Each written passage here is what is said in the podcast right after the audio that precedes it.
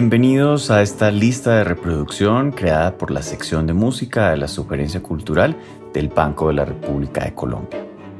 Les habla Felipe Clavijo Ospina y este es el tercer programa de una serie de seis episodios de la lista de reproducción Música Antigua para nuestro tiempo, en la que nos embarcaremos en un peregrinaje donde cada parada será una oportunidad para entender los misteriosos caminos de la llamada música antigua.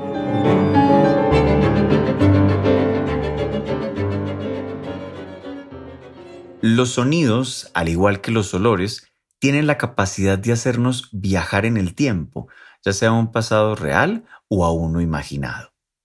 Un sonido puede también significar dos pasados distintos simultáneamente, y ese es precisamente el caso de nuestro protagonista de hoy, el clavecín.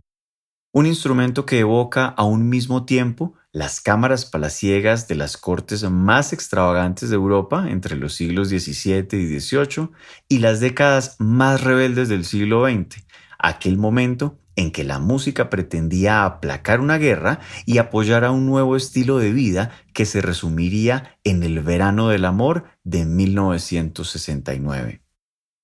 Clavecín es solamente uno de sus nombres, también lo es clavicémbalo o clave, y para descubrir su sonido un tanto metálico, un tanto solemne, vamos a visitar a dos de los grandes arquitectos de la literatura de este instrumento, François Couperin y Jean-Philippe Rameau. El primero, a medio camino entre la revolución y la tradición de la música francesa para teclado. Se interesó por la pedagogía del clave, por la música instrumental y por las celebraciones religiosas. Rameau, por su parte, se volcó hacia la comprensión de la música como una ciencia. Pero haciendo a un lado las sutiles diferencias, lo que realmente hace de estos dos personajes el centro de gravedad de la música para clavecín del siglo XVIII es, por un lado, el abandono de los adornos y la visión de la música como un vehículo para la creación de imágenes metamusicales. Couperin y Rameau personifican este espíritu galo, evocando, por ejemplo, los pequeños molinos de viento y los salvajes guiños tal vez a las aventuras del hidalgo más famoso de la literatura y a los vituperados pueblos originarios del Nuevo Mundo, respectivamente.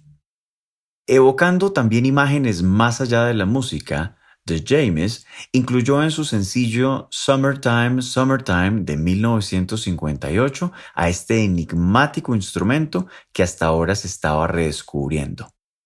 La canción parece ser uno de los ejemplos más tempranos en que la cultura popular y no la academia desempolvó al antecesor del piano y lo utilizó en lo que se convertiría en un gran éxito de la música popular.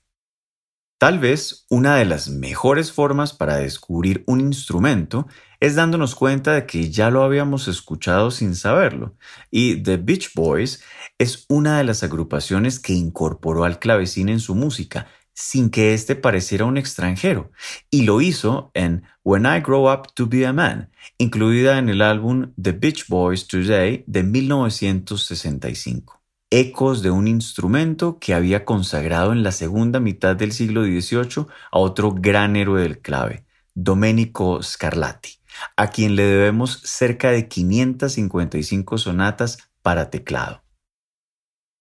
El Mediterráneo se permeó también de las teclas barrocas y fue inspiración para el disco que consagraría a Joan Manuel Serrat.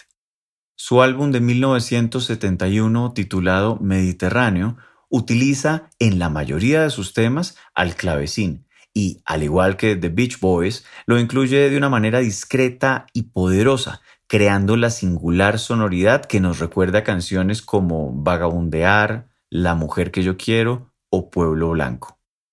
Un año más tarde, por ese mismo sendero, ya andarían Nino Bravo con Un beso y una flor y Simon and Garfunkel con The Leaves That Are Green. Para la misma época llegaría a la escena del rock la agrupación The Left Bank, que se posicionó como el verdadero impulsor del Bach rock o rock barroco. Walk Away Right su primer sencillo, tiene todos los elementos que definen este nuevo sincretismo, los arreglos de cuerdas, la utilización de instrumentos solistas como la flauta y de acompañamiento como el clavecín, a más de las armonías vocales.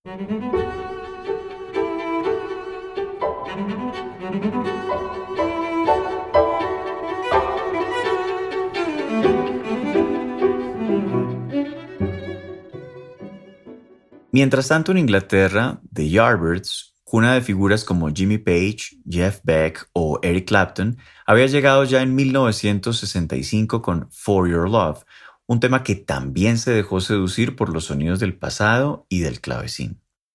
No poco después, The Kinks emularían el virtuosismo de Johann Sebastian Bach para contarnos la particular historia de un músico de estudio en Session Man del álbum Face to Face de 1966. El mismo año en que The Who lanza I Need You, acudimos al encuentro entre la psicodelia y el metálico sonido del clavecín. Así como en el siglo XX el rock, en el siglo XVII la suite fue uno de los géneros predilectos para engrandecer y explorar todas las posibilidades que el clavecín podía ofrecer. Primero los laudistas franceses y después compositores de la talla de Johann Jakob Froberberg y Johann Sebastian Bach en Alemania se sumaron al furor de las danzas y dedicaron gran parte de su obra a traducir los movimientos en sonidos que pudieran enaltecer la figura del instrumento. La courante y la allemande fueron algunas de las danzas más utilizadas y casi siempre estaban acompañadas de una zarabanda, una giga y un minué. La apreciación de la courante de la suite en do mayor de Froberberg y la allemande de la suite francesa BW 813 de Bach son un magnífico viaje sonoro a un tiempo que ya no existe, pero que recordamos en la música. En este episodio hemos visto que artistas de diferentes lugares, épocas y escenarios lograron hacer que los sonidos del pasado se convirtieran en los sonidos del presente.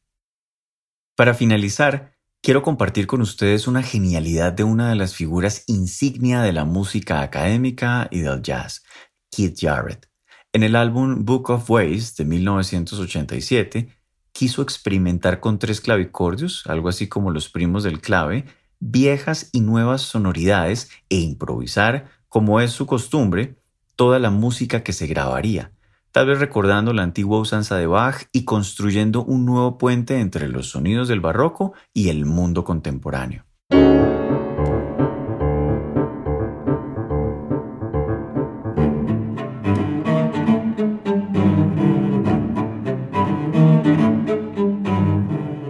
Los invitamos a escuchar la lista de reproducción Música Antigua para Nuestro Tiempo que se encuentra disponible en la cuenta de Spotify Banrep Cultural. La investigación y selección de la música de esta lista fue realizada por Daniela Peña. Los estuvimos acompañando Felipe Clavio Espina en la presentación y adaptación de este episodio, Jefferson Rosas en la edición y montaje y María Alejandra Granados en la producción. Toda la actividad cultural del Banco de la República se encuentra en la página web www.banrepcultural.org. En Facebook como Club de Música Biblioteca Luis Ángel Arango y en Instagram, Twitter y YouTube como Banrep Cultural. La música de este podcast es parte de Conversaciones, variaciones para violín, violonchelo y piano, opus 32, del compositor Juan Antonio Cuellar, interpretada por el ensamble Lincoln Trio.